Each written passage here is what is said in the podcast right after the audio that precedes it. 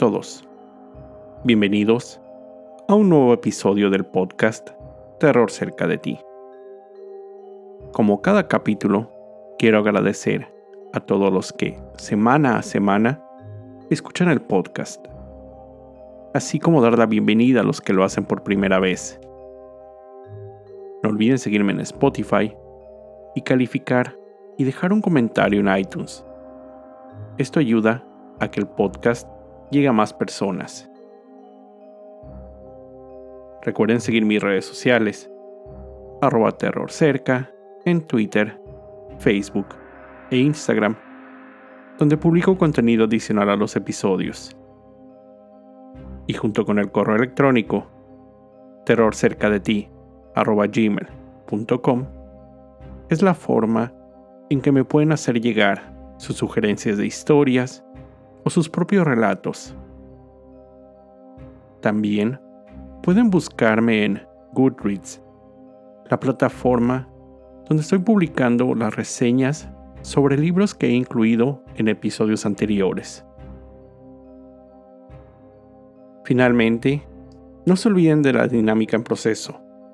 Son las últimas dos semanas. Quiero que todos ustedes me ayuden a escribir un relato. Recuerden, la historia es sobre un grupo de amigos que se encuentran acampando. Todos sufrieron de alguna experiencia trágica o de terror en su infancia. Ayúdenme con nombres de los personajes, pero lo más importante, su historia. Díganme qué vivió ese personaje en el pasado. Algo que lo haya dejado marcado.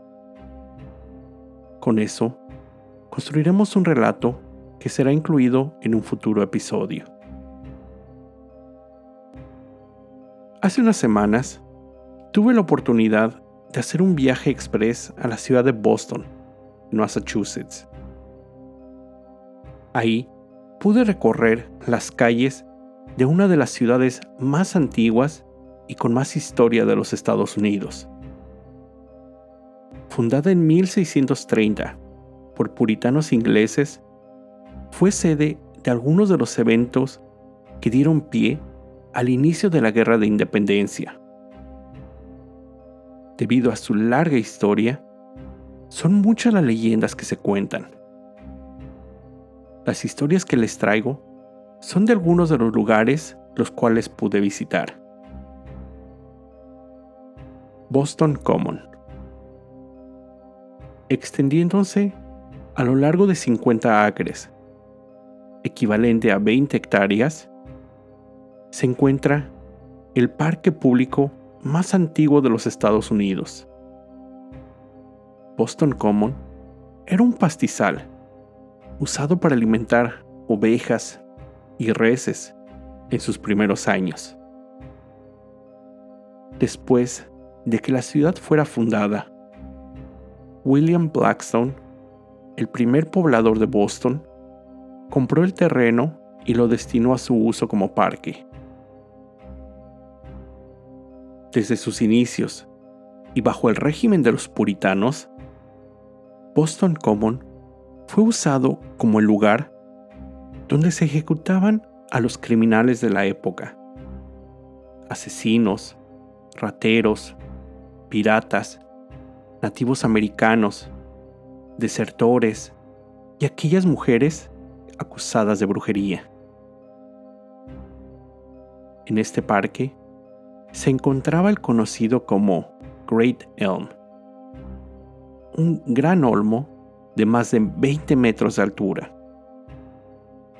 Este árbol era usado comúnmente para ahorcar a muchos de estos criminales, por lo que era conocido por la gente como el árbol de la horca durante la noche y con el riesgo de también ser ejecutados, familiares de aquellos ahorcados llegaban hasta el árbol, bajaban el cadáver y lo sepultaban clandestinamente en algún lugar del parque. Ya que, de no ser así, las autoridades bajaban los cadáveres algunos días después y eran solamente arrojados al río. En 1876, una tormenta derribó este árbol, que se calculaba en ese entonces tenía más de 200 años. Visitantes al parque aseguran ver siluetas de lo que parece ser gente colgando de los árboles cercanos a donde el gran olmo se encontraba. Así como escuchar el sonido de cadenas moviéndose. Algunos creen que son los ecos de la gente encadenada que era conducida a su ejecución. Años después, en 1895, inició la construcción del que sería el primer sistema de transporte subterráneo de todo el país. En esa época, se llevaron a cabo excavaciones en la esquina sureste del parque, donde se descubrieron cientos de restos humanos. Algunos historiadores estiman que fueron entre 900 y más de mil los cadáveres desenterrados. En ese lugar se construyó la estación Bolton, donde gente ha reportado ver el fantasma de un soldado inglés, vistiendo con su tradicional casaca roja, parado en medio de las vías, sosteniendo su mosquete.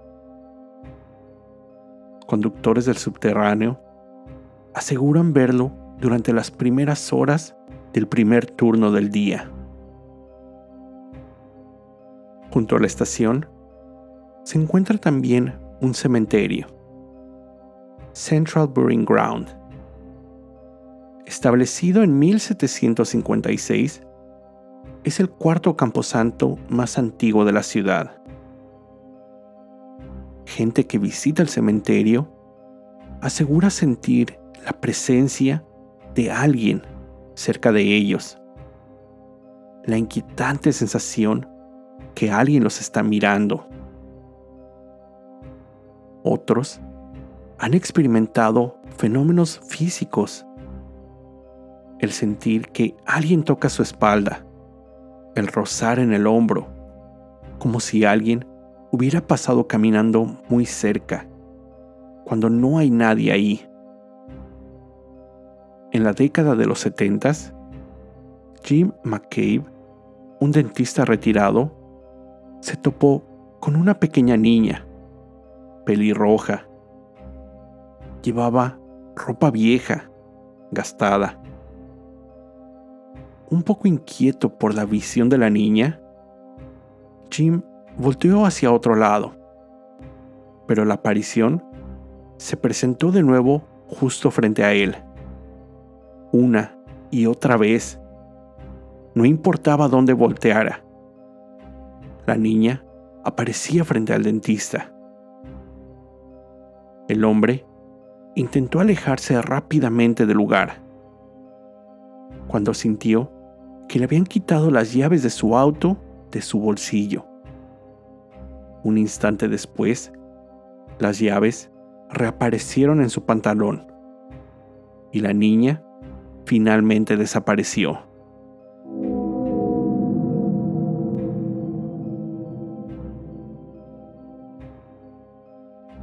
Granary Burying Ground. A solo unos pasos de Boston Common se encuentra un pequeño cementerio, Granary Burying Ground. Establecido en 1660, es el tercer cementerio más antiguo de la ciudad y lugar de descanso para algunos de los personajes históricos más fundamentales de la lucha por la independencia del país.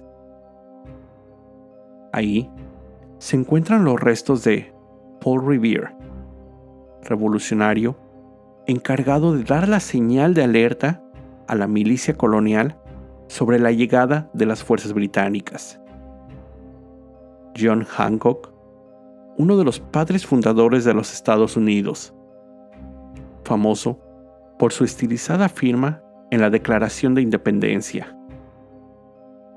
Samuel Adams, otro padre fundador y líder del movimiento independentista de los Estados Unidos, entre tantos otros. Se calcula que se podrían encontrar los restos de hasta más de 5.000 personas, aunque solo existen poco más de 2.300 lápidas y solo 200 tumbas. Este lugar es uno de los más visitados por turistas de la ciudad. Muchos de estos visitantes han afirmado vivir una experiencia fuera de lo normal.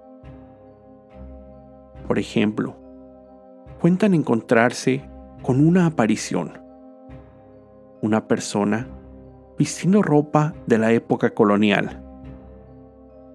Este espectro se cree que pertenece a James Otis Jr., un famoso abogado que vivió durante la época de la independencia. Se cuenta que el abogado se encontraba en un bar cuando comenzó a discutir con un recolector de impuestos inglés.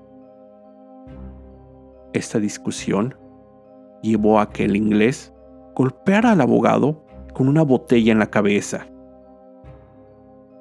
Después de este golpe, el abogado quedó con graves secuelas, mentalmente incapacitado.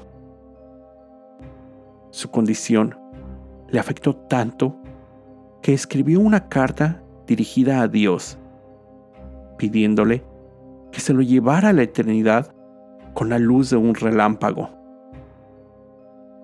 Se cuenta que poco tiempo después, James Otis Jr. fue golpeado por un relámpago durante una tormenta, lo que lo mató. Su cuerpo fue enterrado en Granary y su espíritu deambula por el lugar. Debido a la fama del lugar, muchos investigadores paranormales han acudido a realizar estudios de los cuales han grabado innumerables horas de audio y video, en las que dicen han logrado captar algunos de estos fenómenos.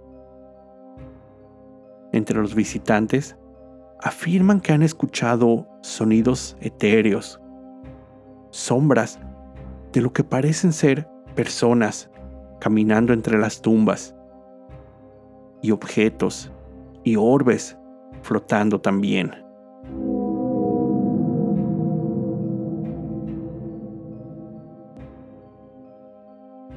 Omni Parker House. A la vuelta de la esquina del cementerio se encuentra el hotel Omni Parker House, construido en 1855 por Harvey Parker, originalmente llamado Parker House.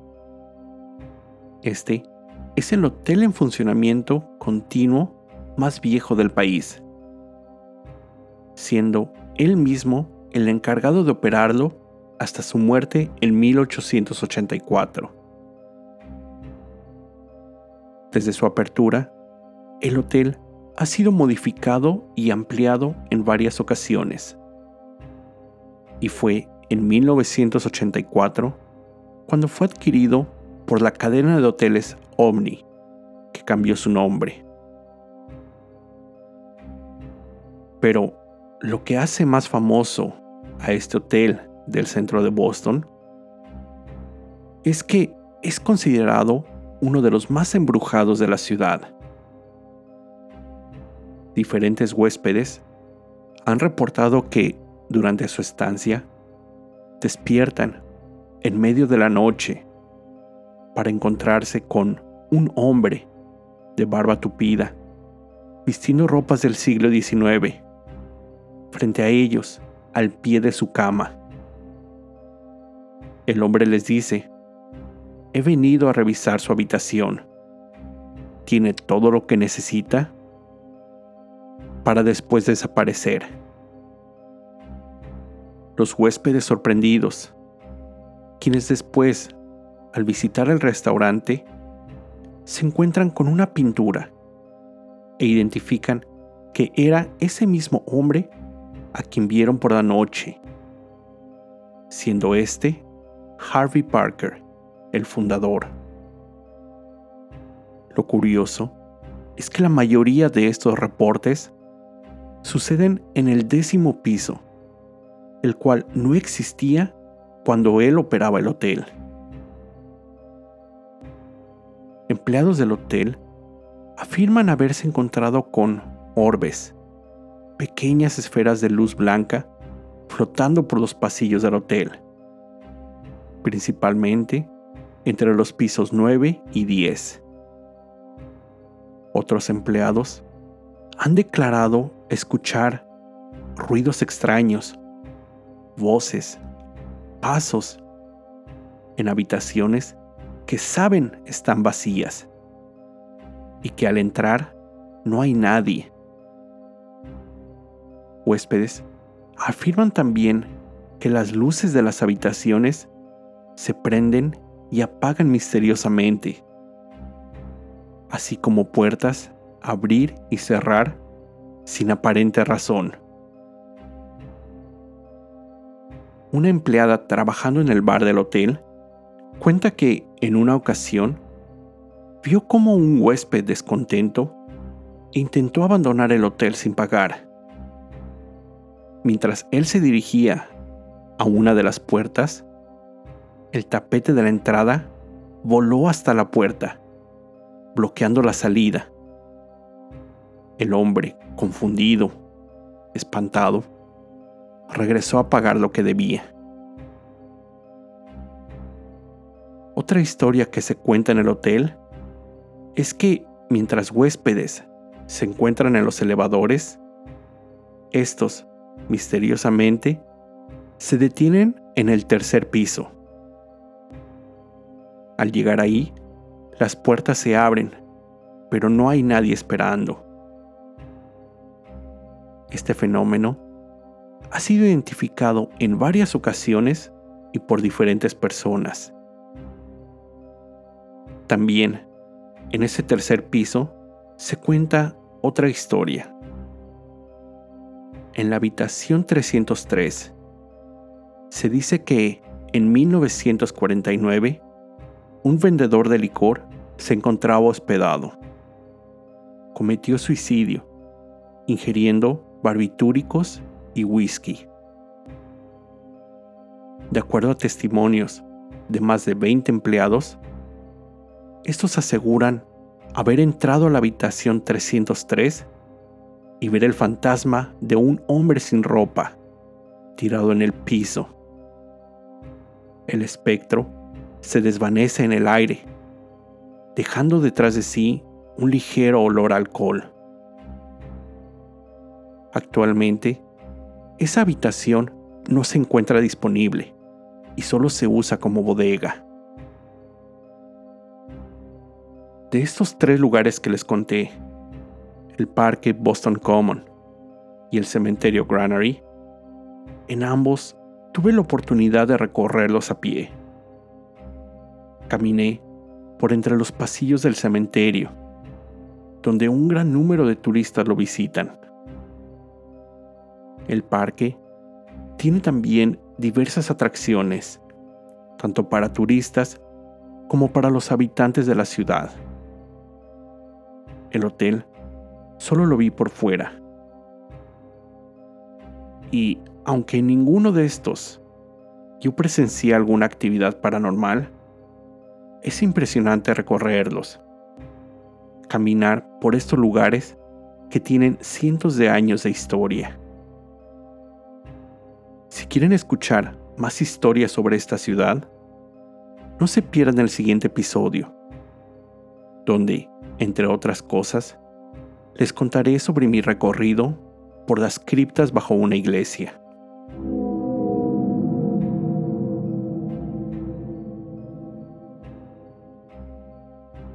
Antes de terminar con el episodio de esta semana, como vieron en mis redes, hace unos días vi la película Resident Evil, Welcome to Raccoon City, Esta cinta, recién estrenada, está basada en los videojuegos del mismo nombre, pero sirve como reboot de las películas anteriores.